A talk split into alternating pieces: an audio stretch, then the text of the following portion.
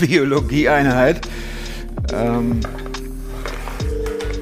diesen Torso habe ich mir ausgeliehen von der Schule, damit, wenn es euch so geht wie mir, das ein bisschen bildlich dargestellt wird, wo sich die Nieren befinden. Klar, irgendwo in einem drin, ist auch logisch.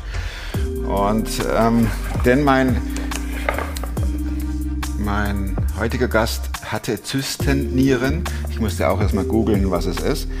Und ähm, diese Zystennieren, also die Nieren in uns, links und rechts, und da setzten sich Zysten drauf. Bis dahin kam ich noch gut mit. Aber als er sagte, dass die beiden Zystennieren links und rechts dann jeweils dreieinhalb Kilo wogen und jeweils Mannskopf groß waren, da wollte ich doch schon mal genau wissen, wo sich jetzt die Niere hier befindet. In so einem Torso, cooler, cooler Zeigestift, oder? Ich sag ja Biostunde. Ähm, ich werde ideale Biolehrer übrigens, denn ich, ähm, bei mir dann bald Pause, weil ich dann mit dem Latein am Ende wäre. Also, die machen wir es mal weg. So, und ähm, die Teile auch.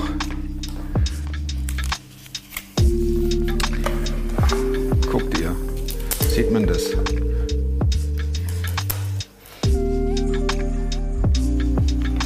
Niere 1, Niere 2. So klein. Ne? Und jetzt stellt euch mal vor, das wird jetzt Mannskopf groß. So und so. Und da hört der Spaß auf und das Lächeln und Lachen und ähm, du könntest auch mal wieder abnehmen, Sprüche, die haben hier ein Ende, denn es ist lebensgefährlich, lebensgefährlich und es gab nur noch eine Möglichkeit, entweder eine Spenderniere von einem Menschen, der soeben verstorben ist, oder Transplantation. Die Frau macht mit und lässt sich eine Niere rausnehmen und die kommt jetzt in den Körper ihres Mannes rein. Und so wie Stefan das erzählt, es ist so, man hängt an seinen Lippen und spürt aber auch den Schmerz, den er hatte bei diesen ersten Krankheitsanzeichen und dann das Glück zu erleben, wie eine Frau, wie seine Frau sagt, machen wir, ist doch klar. Klar bin ich einer, der gescheitert ist. Ich weiß nicht mal, was da läuft und was es ist. Ich bin in der Hinsicht im Moment ein bisschen privilegiert. Der Podcast mit Thomas Mayer. Natürlich denkst du dir dann erstmal, ja gut, der hat auch keine Ahnung. was weiß ich. Studiert noch Medizin Ja. und leidet Das hat er im Bett, hat er eigentlich einen Hund draufgeschlagen. Egal wie abgedreht das war. Stefan, du lebst mit der Niere deiner Frau. Links Yes. oder rechts? Rechts. Bei mir rechts, bei ihr war die links. Okay. Die Frage hast du wahrscheinlich schon hunderttausend Mal gehört, nämlich, du hast jetzt natürlich mehr weibliche Anteile in dir. Ach ja. Wirkt sich das jetzt irgendwie aus? Oder? Ich sag, ich gehe mal gerne Schuh kauf, Schuhe kaufen. Nee, im Ernst jetzt? Ich glaube vorher schon, aber, aber gut. ja, irgendwie. Das war der gespielte Witz, ne? Es ist eine Niere drin, Ja, aber ich fand, die nicht dir gehört. bin, ja, das ist krass. Also, aber da denke ich nicht dran. Ja? Ja, die Leute sagen ja immer, es wäre eine neue Niere, aber es ist ja eine gebrauchte Niere. Und Wie alt war letztens, hat, letztens hatten wir mal den Spaß, dass ich meiner Frau gesagt habe, trink nicht so viel, ich muss schon wieder aufs Klo. Der ist gut. Der ist besser als weibliche Anteile. Das war der genau, Dorfwitz. genau. Ähm, ein Satz in deinem Buch, ich habe nur äh, die Einleitung gelesen, weil ich möchte es von dir hören, äh, aber da äh, schreibst du, dass dein Doc zu dir sagte, Herr Loss, Sie haben Zystennieren. Also für unser einer, oder für mich, ich muss von mir sprechen, ich weiß, wir haben zwei Nieren, ich weiß, es ist wie eine Kanalisation und ich kenne natürlich auch Zyste und Niere und da ist irgendwas dran, aber was sind für uns Laien Zystennieren? Ja, also wie du eben sagst, Zysten kennt man ja so ein bisschen, also da haben mehrere Leute mit zu tun. Ähm, aber Zystenieren ist nochmal noch mal die nächste Kategorie und zwar das, sind tatsächlich, so- das ist tatsächlich so, dass das eine vererbte Krankheit ist, irgendein Erbschaden. Ähm, und dass das so ist, dass sich an den Nieren, also an beiden Nieren, Zysten entwickeln. Und das wird, die werden immer mehr und immer größer. Das ist ein Prozess, den du nicht aufhalten kannst. Hast du das gespürt, dass da irgendwie Aber drückt? hallo, ich kann dir jetzt noch hier, links, die ist noch drin. Also du spürst es, das ist Druck halt auf den Seiten. Jetzt die rechts, die ist ja weg. Und du hast gedacht, und du hast gedacht, es geht wieder weg, oder? Ja, am Anfang habe ich es noch nicht so gespürt. Da hat der Doktor es erst gesagt, weil die Nierenwerte erst schlecht gewesen sind. Und dann nach und nach ist das Ding halt gewachsen und du spürst es. Also das ist wirklich wie so, ich habe bei dem Ultraschall das wie so eine Buckelpiste beim Skifahren. Ne? Also es, du spürst diese Zysten so richtig. Und die Dinger, die werden halt, die wachsen halt ohne Ende. Also meine war nachher, bevor die rechte Niere ist ja irgendwann entfernt worden, weil der Verdacht war, dass da ein Krebs drauf ist. Das kann man halt bei diesen Zysten, wenn du das im Ultraschall siehst, ich erkenne da eh nichts. Das ist wie beim, wie beim Ultraschall. Beim Haben Sie da nicht aufgeräumt, Herr Loss, oder wie ist das? Gell? Also, aber du siehst halt, dass es ein Riesenklumpen ist und die waren nachher bei mir beide je dreieinhalb Kilo. Also das, und von der Größe her so groß wie ein Männerkopf. Und die sitzen hier, musst du dir vorstellen. Kann man sich nicht vorstellen. Nein, ich habe gerade versucht, da einen Männerkopf links und rechts. Das mhm. sind ja. Ja, und dann kriegst du den Kommentar, du sollst mal ein bisschen Sport machen und abnehmen. Das ist dann ganz lustig. Also es war schon, ja, es, aber ist auch verständlich, weil Männer haben ja mal einen Bauch ja, und der klar. Bauch sieht halt ein bisschen anders aus und es drückt und zwickt halt äh, unheimlich. Ne? Wenn wir uns äh, zurückbeamen in die Zeit, als du beim Doc warst und der dir gesagt hat, Herr Loss, so und so und das und das und es könnte sein, dass es schwierig wird. Genau, dass es schwierig wird. Also das ist am Anfang ist es so eine Diagnose, da ging es mir wie dir, Zystennieren. Ah ja, okay, ich habe halt Zystennieren. Mhm. Und dann äh, guckst du dich ein bisschen um, googelst ein bisschen. Also ich hatte noch nicht die Probleme, deswegen hat es mich noch nicht so belastet. Ähm, und dann, wenn die Schwierigkeiten kommen, informierst du dich halt ein bisschen mehr. Ähm, ja, und dann sagt dir halt der Arzt, bei dem ersten Gespräch war das schon, ja, so acht Jahre dann Nierenversagen. Und dann Nierenersatztherapie nennt sich das dann. Also es klingt so, als ob man die Niere einfach so ersetzen könnte. Also Kann man doch der gar Spruch, nicht. Nee, der Spruch war, ja, in acht Jahren sind sie an der Dialyse. Punkt. Und da war ich, boah, ich weiß gar nicht. Also habe ich mich noch nicht so gefühlt, als dass ich gedacht habe, das wäre in Ordnung. Äh, das ist, müsste jetzt zehn Jahre her sein. Also ich war so Mitte, Mitte 40, sowas die Gegend. Und du sitzt da und der Doc sagt also acht bis zehn Jahre, dann Dialyse. Mhm. Das geht an dir erstmal. Klar. Weil Männer können ja super verdrängen. Ja, ja. Also ich war da auch immer ganz gut. Bin Willkommen im Club. Ja. Ja. ja, und solange es halt noch nicht Probleme macht, ist das auch relativ wurscht. Nur es fing Du halt hörst und googelst dann, wahrscheinlich, oder? Ja, klar, das ist das Blödste, was man machen kann. Ja. Und du musst mal googeln nach Zystennieren, nach Bildern von Hab ich gestern geguckt. Alter, das willst du nicht sehen. Nein. Das willst du gar nicht sehen. Und also ich habe es halt lang verdrängt und es kam halt, zwickte halt beim Fahrradfahren irgendwann. Und es kommt dann irgendwann bei jedem Mal der Punkt, diese Zysten, die, die werden immer größer, das, dadurch drücken die auf den Rest von der Niere und die Niere funktioniert deswegen immer schlechter. Also die Nierenfunktion geht in die Knie, das merkst du halt, das Bier schmeckt nicht mehr so. Hast so, du ne? außer dem Drücken Ja. auch noch andere Symptome gehabt? Übelkeit, Nee, Herzrasen, Nee, gar nichts. Also hohen Blutdruck schwach- halt. Ja. Klar, das macht, aber ansonsten, und dadurch, dass die Nierenfunktion immer mehr runtergeht, wirst du halt, ähm, deine Kräfte lassen halt nach. Aber das ist ja altersmäßig auch, wenn du über die 50 bist, ist das relativ normal. Also der Hauptpunkt war wirklich dieses, äh, dieses Drücken und dieses Zwicken. Und es ist dann auch tatsächlich manch, öfter dann auch so, dass solche Zysten sich mal entzünden und platzen. Und das passiert dann, wenn du die Schuhe zubindest oder dich irgendwie bückst oder so. Und das ist wirklich wie wenn dir einer mit einer spitzen Dolch in die Seite haut. So Nierenkolik oder so. Also, aber richtig. Also richtig heftig. Und das geht halt auch nicht weg mit Ja, die Luftanhalten. Flüssigkeit oder war aber dann im Körper rum. so. Ja, genau. Und das Zeug ist halt, hat sich halt dann, ist halt entzündet und du hast eine massive Entzündung. Und um die zu behandeln, Antibiotika, bis das dann da ist, dauert in der Regel zwei bis drei Wochen.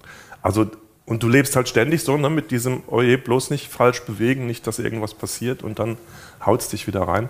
Das ist halt ähm, keine gute Lebensqualität, um das mal vorsichtig zu sagen.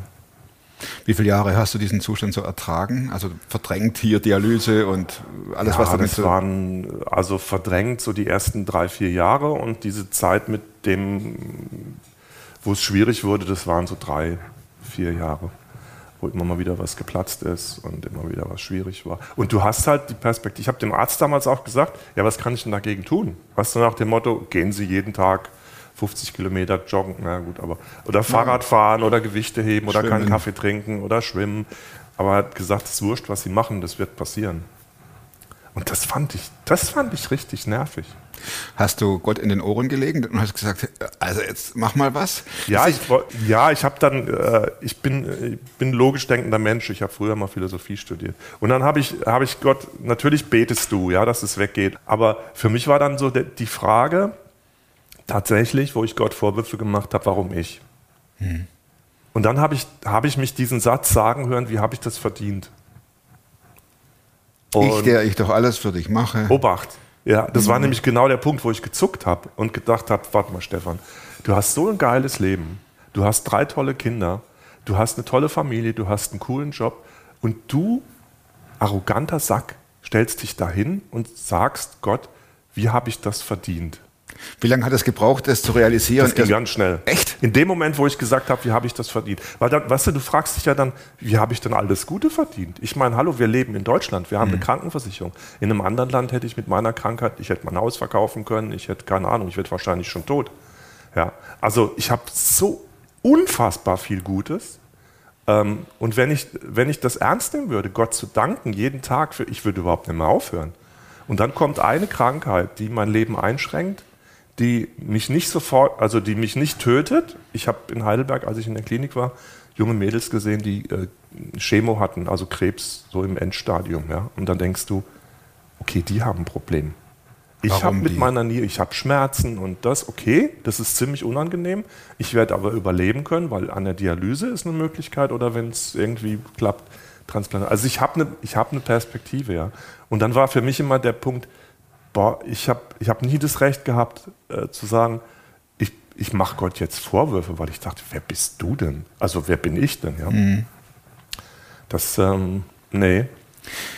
Du bist Fernsehmoderator, Radiomoderator und machst im Prinzip Ähnliches wie wir hier jetzt. Du hörst Ja, Geschichten genau, von Leuten, die Lebensgeschichten. Lebensgeschichten, die liebe es. Dinge, Dinge erfahren haben, die aus ihrem normalen Tritt äh, rausgefallen sind.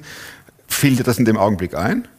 Naja, das ist. Jetzt gehöre ich, jetzt könnte ich theoretisch auf die andere Ja, so wie ich jetzt. dachte ne? dann, oh, das wird eine geile Geschichte, aber ich wollte eigentlich eher die Geschichten von anderen Leuten erzählen. Und nicht- Als dass es meine eigene wird. Ja. Ach, ja. Nee, was du gerade erzählt hast, also ich bin, bin Redakteur seit vielen Jahren schon und für mich war immer, es war meine Berufung, die habe ich tatsächlich so erlebt. Und für mich war immer so der rote Faden für mein Leben, ich will über Lebensgeschichten Menschen den Glauben näher bringen. Und zwar Menschen, die nicht zur Kirche gehen. Also gute Lebensgeschichten gut erzählen und gut transportieren. Das war so der Kern von meinem Berufsleben. Das habe ich über 30 Jahre lang, glaube ich, gemacht. Lass mich überlegen, ja, fast 30 Jahre. Ähm, und das ging mir tatsächlich so, dass ich sagte, ja, so Geschichten habe ich schon gehört. Die gingen immer, nee, nicht immer gut aus, aber ich dachte dann schon, boah, so ein Mist, jetzt, jetzt kannst du mal, ne, ich habe ja dann auch ein Buch darüber geschrieben, jetzt kannst du mal, mal deine eigene Geschichte schreiben. Aber es hat mir nicht gefallen. Ich habe gedacht, ja, Darauf hätte ich verzichten können. hätte ich wirklich verzichten können. Ja. Und wie ging es dann weiter? Da waren diese äh, drei, vier Jahre und dann kam der Zeitpunkt. Wie wurde der anmoderiert, dass du im Prinzip eine Spenderniere bräuchtest und dass da auch deine Frau eventuell zur Verfügung stehen könnte? Ja, das war eine, war eine krasse Geschichte, weil die Ärzte, ich sag mal, jeder Nephrologe, das sind die, die für die Nieren zuständig sind, arbeitet bei einer, hat eine Dialysepraxis. Da liegen dann die Leute an Armen, zack, peng und werden dialysiert.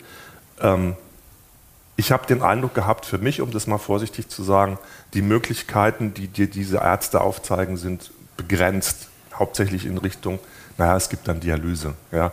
Und dann gibt es irgendwann mal die Todspende, das sind zehn Jahre Wartezeit. Ich habe Blutgruppe 0, da, da wartet man relativ lange, bis jemand eine Niere übrig hat, der gestorben ist.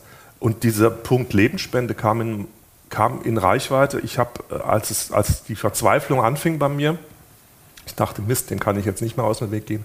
Habe ich einen Verein gefunden, PKD e.V., äh, von Betroffenen, die sich organisiert haben. Was heißt PKD? Äh, Polycystic Kidney Disease, also polyzystische Kidney Nierenkrankheit. Nierenkrankheit, Also Zystennieren, genau.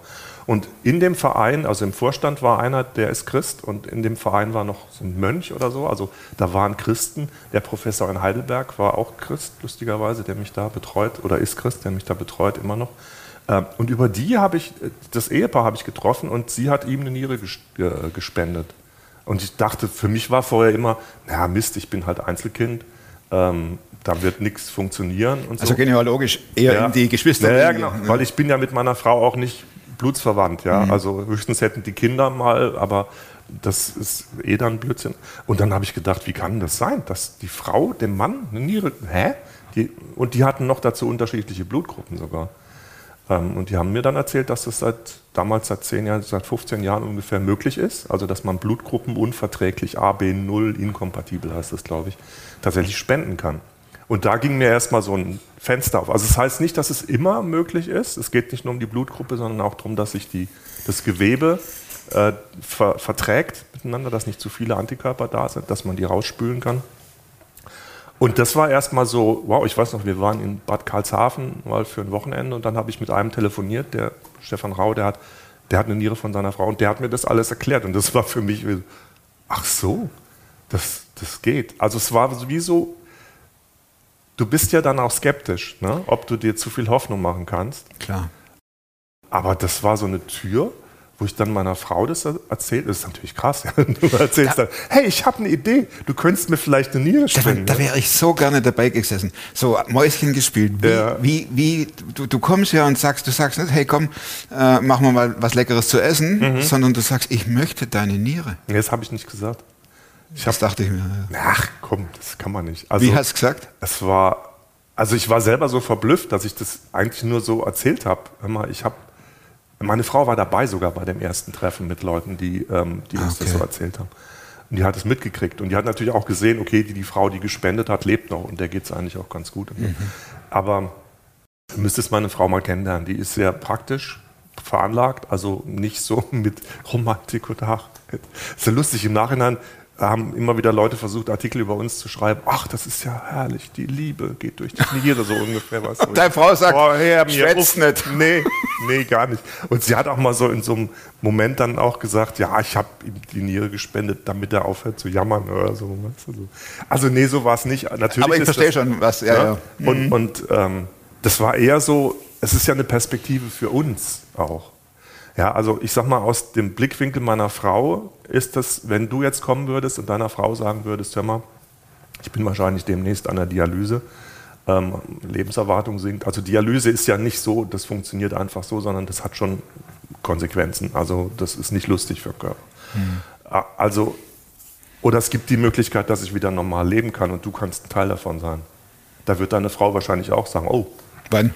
Lass uns mal drüber reden. Ja, klar. Also, weißt du, das ist ja nicht nur so, hier bin ich, da bist du. Ich Ja. meine, wenn man verheiratet ist, lustig ist, wir sind nach 35 Ehejahren oder 30 Ehejahren ein Fleisch geworden. Witzig. Aber das ist ja ein gemeinsames Problem. Und ähm, das ist ja so, wenn, das habe ich in meinem Buch auch ganz gut nochmal beschrieben, die Ärzte sind ja, die operieren ja nicht freiwillig jemanden, Der, der, red ruhig weiter, bitte. der, die operieren ja nicht freiwillig jemanden, der gesund ist. Ja, meine Frau ist ja gesund. Und die operieren, die, die Transplantation geht ja nur, wenn beide im Prinzip gesund sind. Weil das ist ja hippokratischer Eid und sowas alles. Das ist ja für die Ärzte eine echt knifflige Sache. Also die gehen hin und nehmen einem gesunden Menschen eine Niere raus. Das heißt, ganz klar, deine Frau fuhr als erstes in den OP. Genau. Da wurde dann bei ihr die Niere entfernt Ja. und diese tiefgekühlt Ja, in wahrscheinlich. so einer grauen Box. So groß war die. Ich habe die gesehen. Es war verrückt. ist verrückt. Es ist verrückt. Ja, weil ich hatte, ich hatte mir so ein, äh, man darf nicht sagen Krankenhauskeim, ich hatte mir so einen Keim eingefangen, deswegen haben die mich nicht äh, anästhesiert, da wo die das normalerweise machen, sondern im OP selbst. Und die fahren mich da rein und ich sehe diesen grauen Kasten da liegen. Also du bist ja dann sowieso sediert und ne, bla, aber ich habe das Ding da liegen gesehen. Die zeitliche Differenz zwischen Entnahme Niere und Einpflanzung Niere, Extrem kurz. also im Prinzip am gleichen Tag? Ja, ja, klar. Also ich weiß nicht, wie lange die da war. Ähm, Sabine ist, glaube ich, um fünf operiert worden. Ich war dann komplett fertig nachts um eins. Also das waren drei, vier Stunden. Das ist ja der Vorteil auch von der Lebensspende tatsächlich.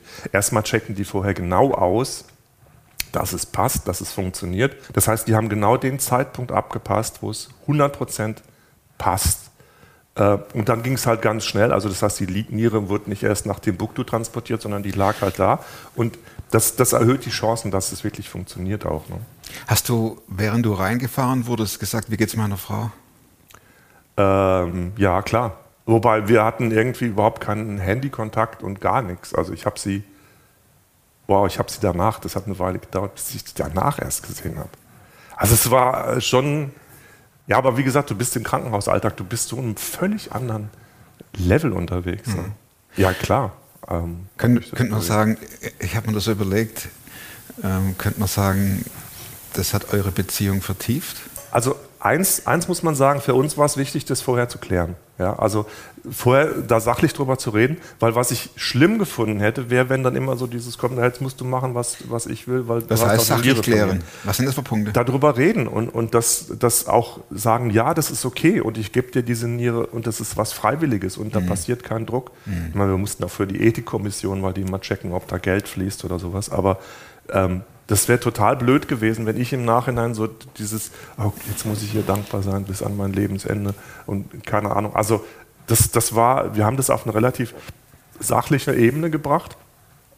Und das war, ich fand das auch extrem wichtig, weil sonst hast du dann so ein komisches. Ähm, ich meine, wir sind eh lang verheiratet, wir haben drei Kinder, zwei Enkel mittlerweile. Das heißt, wir, wir haben ein gemeinsames Leben, was schon sehr, sehr stark ist. Ne? Klar. Also es hat, ich finde schon, dass es was verändert hat. Also nicht so im magischen Sinn oder so. Nein, ich meine das auch gar nicht, aber- das soll man schon bewusst sein. Ja. So, d- das ist meine Frau. Mhm. Das, die ist der Knaller, die, die gibt sich für mich her. Ja, Hätte ja auch schief gehen können. ja klar. Hast du das gedacht? Und also nicht im Sinne von ja. als Möglichkeit heranziehen, sondern die, die können, das, das könnte immer was passieren. Natürlich, ja klar. Also, ja, aber wie gesagt, ich glaube, das musst du bis zu einem gewissen Grad ausblenden, weil wenn du, wenn du so lebst, ich meine, drei kleine Kinder, es kann auch immer was passieren. Ja, es ist halt, das Leben ist gefährlich und ist riskant. Aber diese Entscheidung für die Transplantation, das war uns beiden ganz wichtig, dass sie die ähm, frei und, und emotionslos auch wirklich treffen konnte und dass das für sie auch abgesichert durch die Ärzte halt eben, wenn die dir sagen, ja, das ist ähm, okay und wir können das vertreten. Wie lange hat es gebraucht, bis sie wieder senkrecht war? Es ging schnell. Meine Frau steht schnell wieder gerade. Also ich glaube, die war drei Tage in der Klinik. Dann musste sich noch ein bisschen ausruhen, dann ist sie noch zur Reha. Aber das ging zügig. Man, sie merkt halt, klar, wenn die Hälfte der Nierenfunktion auf einen Schlag fehlt, ein bisschen schlapp. Ähm, da braucht man schon noch ein bisschen Zeit, ähm, bis die Wunden alles so, wobei das ist minimal invasiv teilweise auch, das ist gar nicht so dramatisch von der Wunde her. Aber ähm, das ging relativ zügig. Also bei mir hat es ein bisschen länger gedauert. Weil Abstoßungsreaktionen oder? Nee, gar nicht. Also null. Ich habe ich hab jetzt mein Vierjähriges gehabt und die Ärzte haben beide Daumen hoch. Also funktioniert, als ob es nie, nie eine andere, als ob die Niere nie woanders gewesen wäre als bei mir. Stopp. Das ist meine. Ja, Ich habe zwei. Und du? Nee, also äh, das funktioniert hervorragend. Ist die Niere am gleichen Platz wie die andere vorher? Nee, die sitzt, sitzt weiter hier unten. Ein Ah. Stück hier unten. Also die ist näher dran an den, an den Anschlüssen, an den nötigen, damit der Weg nicht so weit ist. Ah, okay. Ja, die sitzt woanders. Ich habe gerade äh, vorhin gefragt, was hat es mit deiner Beziehung zu, zu deiner Frau gemacht, in Anführungszeichen?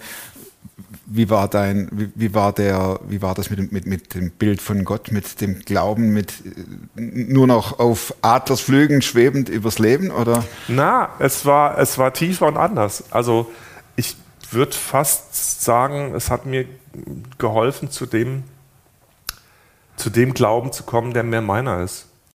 In der Tiefe habe ich viel mehr Gott erlebt. Also ja, nicht dieses Feuerwerk. Und ich habe erwartet, als ich in die Klinik bin, ich war insgesamt drei Monate in der Klinik. Die Transplantation hat zwei Anläufe gebraucht. Vorher habe ich die Niere rausgenommen gekriegt. Da habe ich erwartet, boah, da werde ich viel Bibel lesen und Gott ganz intensiv erleben und so.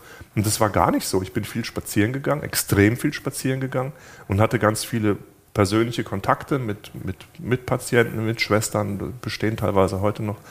Und ich hatte die Schlüsselsituation für mich war tatsächlich, die war wirklich der Hammer. Ähm, ich lag da und habe auf die OP gewartet, auf die Transplantation. Kein Kontakt zu Sabine, ich habe nichts gewusst, was mit der ist. Ich lag in so einem Dreibettzimmer, wo so Vorhänge dazwischen waren. Das ist so eine Art, nicht Intensivstation, aber irgendwas dazwischen. Und ich lag da und war schon so ein bisschen leicht sediert. Und nebenan an dem Bett kam die Frau von dem Mann zu Besuch, der war schon zum zweiten Mal, glaube ich, äh, Leber transplantiert, dem ging es gar nicht gut, und hat einen Brief von Freunden vorgelesen. Und in diesem Brief stand der 121. Psalm, den hat die vorgelesen. Und das war, das ist jetzt noch ein Moment, wo ich echt boah, Tränen in die Augen kriege. Ich hebe meine Augen auf zu den Bergen, woher kommt mir Hilfe? Meine Hilfe kommt von. Lies die vor. Ja, am Stück. Ich lag da im Bett und dachte, wie geil. Und als die fertig war, ne, mit dem Psalm, kam der Pfleger, Herr Loss, jetzt sind Sie dran. Weißt du, du brauchst, das war genau das, was mich ins Herz getroffen hat. Dann, wenn es spitze auf Knopf geht, sagt Gott mir ganz einfach und trocken durch einen Brief von Freunden am Nachbarbett zu, ey, ich bin da. Und das ist, also weißt du, es wird nicht alles gut und es ist bla, aber fürchte dich nicht, ich bin, ich bin, ich sehe dich, ich bin jetzt, und das ist das Größte. Also wirklich, wow. Das war ja Gott äh, unmittelbar neben dir. Definitiv. Ja. Definitiv. Genau. Also das, was, Sehr gewaltig. was ich in, immer in manchen Geschichten so erlebt habe von Leuten, die, mit denen ich äh, Interviews gemacht habe, manchmal wird es ganz groß, dass dann irgendwie so eine Erscheinung ist. Hätte ich mir auch manchmal gewünscht, ja. Wenn es dir so scheiße geht, dass du sagst, boah, Jesus, stell dich jetzt auf den Waldweg und halt mir einfach die Hand auf die Schulter. Hat er nicht gemacht. Aber, aber dieses Erlebnis war für mich so, das war für mich, ja, das war so tief. Äh, boah, es war krass. Äh, also, das hat mir nochmal gezeigt, dass du Gott nicht in so eine Schublade packst. Da habe ich jetzt noch Gänsehaut. Ja, geht mir genauso. Also das ist, ähm, das war krass. Und das hat, weil du nach Glauben gefragt hast, das hat meinen Glauben verändert. Also ich habe schon immer diese, diese ähm, Bonhoeffer Texte oder so von, ne, diese, oder die Geschichte von Amazing Grace. Das sind ja alles Leute, die haben richtig heftige Lebensgeschichten. Die haben ihre Familie verloren, die haben Kinder verloren, die haben alles, also richtig übel. Und die schreiben Texte, wo du heute noch denkst, boah, die Herrlichkeit Gottes leuchtet dadurch. Und ich, ich glaube, dass, ich habe das ein Stück weit so erlebt, dass das wirklich oft durch die Tiefe geht. Und ich glaube, das habe ich auch in vielen Lebensgeschichten erlebt, die ich, wo ich Interviews gemacht habe, wenn es durch die Tiefe durchgeht, hat es eine ganz andere, ist eine ganz andere Dimension. Völlig, also viel tiefer, viel, wow, kann man nicht beschreiben.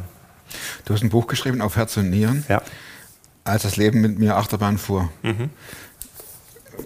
Kommt es da auch zur Sprache, was du jetzt gerade erzählt hast? Und ähm, war das dir wichtig, es erstmal für dich aufzuschreiben, damit du es nicht vergisst? Oder was war der Anlass dafür? Ja, der Anlass war eigentlich ehrlich gesagt, dass mich eine liebe Freundin äh, dazu gedrängt hat, die ist Lektorin beim Brunnen. Aber die hat mich immer auch begleitet in dem Prozess und hat irgendwann gesagt, hier Stefan, komm, machen wir ein Buch. Und das war für mich, weil ich eben hatte viel zu tun und war im Stress und habe gedacht, wow, ob ich das schaffe. Und es war nachher nochmal, wie du sagst, genau, ein Prozess. Ich habe sortiert, also ich hatte ja damals einen Blog geschrieben, ich habe Fotos gemacht, da siehst du immer das Datum auch drauf und habe für mich nochmal sortiert, boah, was war eigentlich wann und wo und so. Der Prozess war nochmal wichtig, um das nochmal so richtig in, komplett hinzukriegen, weil in der Zwischenzeit ist auch noch meine, meine Mutter gestorben, unser erstes Enkelkind zur Welt gekommen. Also es war wirklich eine Achterbahnfahrt, ja. Ich wollte gerade sagen, das ist ja wirklich von ganz oben nach Aber unten hallo. und dann zurück. Aber hallo. Ähm, und das einfach nochmal so hinzukriegen, zu sagen, ja, so war es, also zu rekonstruieren so ein bisschen. Ähm, und was mir auch sehr, sehr wichtig ist, ähm, ich habe im Krankenhaus viele Menschen erlebt. Das eine ist ja, du wirst medizinisch super versorgt bei uns in Deutschland. Das andere ist, die wenigsten Ärzte haben wirklich viel Sozialkompetenz, dass sie dir dann äh, das auch irgendwie merken. Es ist auch professionell, du musst ja damit irgendwie leben können. Ja. Du hast ja ständig Patienten da und wenn der Chirurg reinkommt, weißt du, es tut gleich weh. War bei mir auch so. Ähm, ich mache mal eben kurz den Bauch auf. Ne? Klack, klack, klack, klack, klack. Ach ja, da ist was drin. Also lustige Geschichten. Nein, aber, aber für, ich sag mal so, für die Seele, da hat die moderne Medizin halt keinen Platz. Ja. Die guckt natürlich, dass du überlebst. Das ist ja auch richtig so. Nur ich habe viele Leute wie diesen Mann da auch mit der zweiten Transplantation gesehen, wo ich den Eindruck habe, die krepieren innerlich. Also ich hatte auch Phasen, wo ich an diesen Maschinen lag. Das war teilweise zehn Stunden am Tag, also fünf Stunden ähm, diese äh, Immunabsorptionsgeschichte Antikörper rauswaschen. Ohne Pause? Ohne- zehn Minuten Pause. Ist aber wurscht. Weil du kannst ja nichts lesen und nichts machen, oder? also im Prinzip ja. Also äh, eigentlich kannst du lesen. Also fünf Stunden da und dann vier Stunden Dialyse. Da liegst du dann neben Menschen, die einen Schlaganfall hatten und die schon ziemlich kaputt sind. Und das, das waren zwei Wochen. Und ich weiß, am dritten Tag habe ich diese Ärztin angepflegt, dass die mich abhängt, weil ich, also ich weiß nicht, es gibt so einen Erschöpfungszustand, wo du einfach nicht mehr weißt, wie du noch liegen sollst. ich konnte einfach nicht mehr. Das war, das war ein Elend. Und wo, was ich gemerkt habe für mich, was mir so wichtig war in der Zeit, ich will Frieden haben. Ich will Frieden haben. Weil du liegst da, du weißt ja nicht, was passiert mit dir, was, keine Ahnung, welche blöde Diagnose, welcher Arzt kommt jetzt rein. Immer in der Spannung. Ständig. Ich hatte, als es die, die Phase, der Übergang von der Phase Verleugnung bis zur Wahrnehmung von der Krankheit. Da hab ich, war ich beim EHF am Arbeiten, haben was moderiert, Anruf auf die Mobilbox. Ich hatte vorher so Entzündungen immer so ein bisschen gehabt, äh, von meiner Nephrologin damals. Ähm, ja, Herr Loss, Sie müssen dringend notfallmäßig in Heidelberg in die Klinik eingewiesen werden, dass die Ihnen beide Nieren rausnehmen. Mobilbox. Ich konnte nicht zurück. Kannst du dir vorstellen, wie ich da Nein. stand? Nö, kann ja nicht. Ich habe es bis dahin noch verdrängt, weißt du, so, ah, tut ein bisschen weh und, Anti und ich konnte die nicht zurückrufen. Ich hätte die umbringen können, ehrlich. Also, ja, aber, aber du hast ständig, ich, da bin ich zurück, zusammengebrochen, da habe ich blöderweise auch alle Kinder angerufen und sie vollgeheult und so. Da bin ich echt zusammengebrochen und da habe ich gemerkt, dieses, das Medizinische ist das eine. Aber medizinisch, ich meine, du bist der gleiche Jahrgang wie ich, ist es klar, dass diese Knochen irgendwann liegen Zu die Staub werden. Die werden irgendwann zu Staub, ja. Und Richtig. es fängt irgendwann in den Kniegelenken an oder man hört nicht mehr, keine Ahnung, aber ist doch normal, ja. Aber, aber was ich mir wirklich zutiefst gewünscht habe, den Frieden Gottes zu haben. Frieden. So dieses, ja, ich liege hier und ich weiß nicht, welcher Arzt gleich reinkommt und mir was sagt, aber egal was, ich, ich will diesen Frieden haben, dass ich weiß, Gott ist da und er hält mir die Hand, also sinngemäß jetzt. Das ist das Größte. Also das ist das Größte. Und davon, deswegen habe ich das so nochmal betont, da ist es mir wichtig, dieses Buch geschrieben zu haben und den Leuten, ich bin auch im Kreis von vielen Betroffenen drin, das weiterzugeben, auch Menschen, die noch nicht glauben.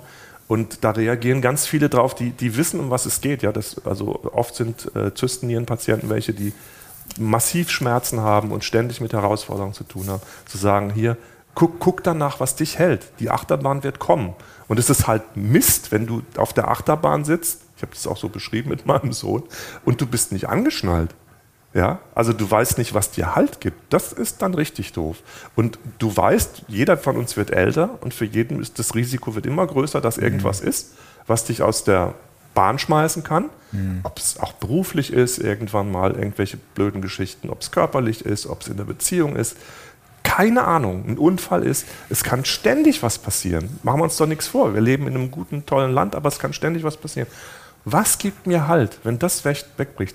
Und ich will dann, dann nicht der Mensch sein, der Gott Vorwürfe macht. Weißt du, das hatte ich ja vorhin gesagt. Ja, genau. Dann zurückgucken und sagen, oh Gott, das ist jetzt aber, das ist jetzt aber Ganz ungerecht. Ja, ja ich habe hier 58 Jahre ein richtig cooles Leben gehabt. Richtig cool. Und ich will nachher auch in Frieden gehen können und Gott sagen können, hey, das war richtig cool. Okay, was jetzt ist, ist nicht so cool. Da gibt es ein bisschen, weißt du, ne, sind wir nicht so ganz, aber ey, danke. Und da, weißt du, da steht so ein Danke und dann nachher so ein, und ich will nicht dann irgendwann ins Grab steigen und sagen, die letzten fünf Jahre waren aber scheiße. Das finde ich ungerecht. Also da würde, als, äh, ich meine, ich bin ja nicht Gott, Gott sei Dank nicht, aber als Gott würde ich dann sagen, sag mal, Geht's noch? geht's noch? Du hast den Schuss nicht gehört, Kollege. Ja, ja genau. Stefan, No. auf Herz und Nieren, ganz herzlichen Dank. Du. Dir Ja, kann man super zuhören, muss man Ja. was sagen. Schön. Alles das Leben mit mir Achterbahn vor, im Brunnen Verlag. Ganz Genau. herzlichen Dank. Und deine Frau ist auch hinten drauf. Ja, genau. Ich habe noch vier Schlussfragen. Ja, Stefan. mach mal. Die erste ist, ähm, gibt es ein Buch, das du nicht nur einmal gelesen hast? Und wenn ja, warum? Ja, äh, Ach, weil ich es nicht verstanden habe. Frage mich einfach. Ich das ist das Buch es. von John Ortberg, äh, Me, The Me I Want to Be. Becoming God's Best Version of You. Das hat John Ortberg geschrieben, der ist ähm, Psychologe und Pastor. Und da geht es in dem Buch ganz tief darum, dass ich rausfinde, wer ich wirklich bin. Weil, ähm, weiß ja nicht, wie es dir ging, ich bin christlich so sozialisiert, in dir ist nichts Gutes. Also ne, alles, was, ne, Christen haben keinen Spaß, Christen haben Freudigkeit. Gehöre alles, ich nicht wo, dazu. Mhm. Alles, wo so dein Herz schlägt, ist irgendwie, muss man kritisch sein und sagen, Ah, okay. ah, ist das so gut? Ist richtig? Kennst du nicht, okay. Nee. Ähm, und Ich kenne es von anderen, aber ja, ja, hab schon mal davon gehört, schon klar. Aber Ortberg schreibt darüber, guck, guck danach, genau danach, wo, wo was bei dir kitzelt und klingelt und mach dich auf den Weg dazu zu gucken, wer du wirklich bist, weil das ist, ich meine, Gott hat dich geschaffen. gibt es das auch auf Deutsch? Das gibt's auf Deutsch, allerdings finde ich die Übersetzung blöd. Ich einzigartig, weil der Untertitel, wie ich so werde, wie Gott wollte, dass ich bin. Das ging nach dem Buch hier, äh, nach dem Film. Ich einzigartig mit dem Ja, ja, genau, so ein bisschen, ja. Also ich würde es allen empfehlen, die es lesen können, äh, auf Englisch zu lesen, aber Deutsch geht auch. Ähm, und sich tatsächlich auf die Spur der eigenen Biografie zu machen, weil ich erlebe das auch in meinen Interviews, ich habe ja auch viele gemacht. Es ist so ein roter Faden drin. Das Buch macht Mut dazu zu sagen, guck hin, wer du bist und was du kannst, weil du bist einzigartig. Und das ist auch ein, für mich ein Lebensthema. Sehr gut. Zweite Frage. Wozu kannst du heute leichter Nein sagen als noch vor fünf Jahren? Also nicht, wozu musst du leichter Nein sagen, sondern so kannst du. Ja, wenn, wenn irgendwelche Leute meinen, ich müsste jetzt was machen, um irgendwem irgendwas zu beweisen oder so, das ist, äh, nee, das ist durch. Also ich kann heute leichter Nein sagen zu Sachen, die, wo ich mich beweisen soll oder so. Das, ich glaube, das brauche ich nicht mehr. Und welche Überzeugungen, Verhaltensweisen oder Gewohnheiten, die du dir in den letzten fünf Jahren angeeignet hast, Also haben dein Leben definitiv Ich verbessert? habe ja schon ein bisschen drüber nachgedacht. Das ist immer so schwierig, weil man selber. Ich wollte eigentlich mal eine Frau fragen, aber die war schon weg. Ja, deshalb habe ich es erst vorhin geschickt. Also eine Sache ist tatsächlich, ich genieße es, ähm, die, die Natur zu gucken, weil wenn du an der Dialyse bist, bist du in einer Parallelwelt. Also ich war acht Monate an der Dialyse, ähm, fünf Stunden, dreimal die Woche fünf Stunden, auch in der Klinik. Du liegst da und nebenan laufen die Studenten, gehen in den Feierabend, verabreden sich, gehen an die Neckarwiese, haben ihren Spaß. Also du bist in einer Parallelwelt, ja, gefangen. Also ich habe mich gefangen gefühlt. Und ich, ey, hallo, ich kann spazieren gehen, soweit ich will. Ich muss, kann Urlaub machen, wo ich will. Damals, äh, als die Dialyse im Raum stand, ich liebe es, nach Jüst zu fahren, Nordseeinsel. Da gibt es keine Dialysestation, ja.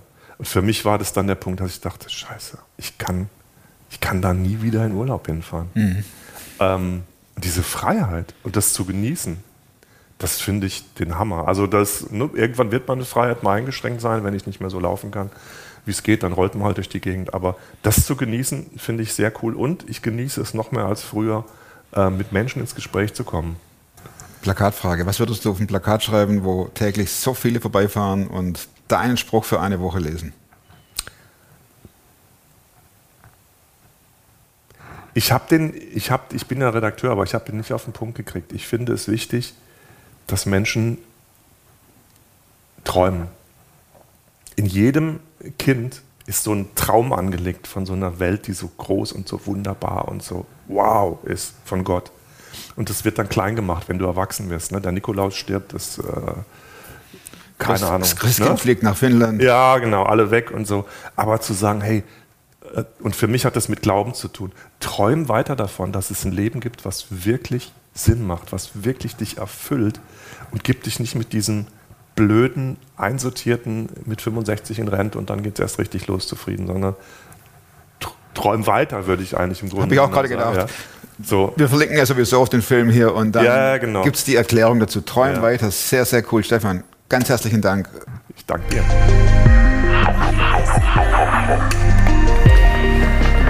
Vielen Dank fürs Zuschauen. Ähm, den baue ich nachher wieder zusammen, um nicht dir äh, die peinliche Blöße zu geben, dass ich so lange brauche. Ähm, nächste Woche gibt es einen neuen Film. Hinterlasst dem Stefan, das wollte ich auch noch sagen, hinterlasst dem Stefan einen dicken, fetten Daumen nach oben. Für sein echt bewegend und auch frohmachendes Statement, finde ich schon. Diese Sehnsucht nach Frieden und die er dann auf so unspektakuläre, aber doch extrem spektakuläre Weise erfahren hat. Nächste Woche, ich wiederhole mich, neuer Film und bis dahin bleibt oder werdet super fromm. Macht's gut, tschüss.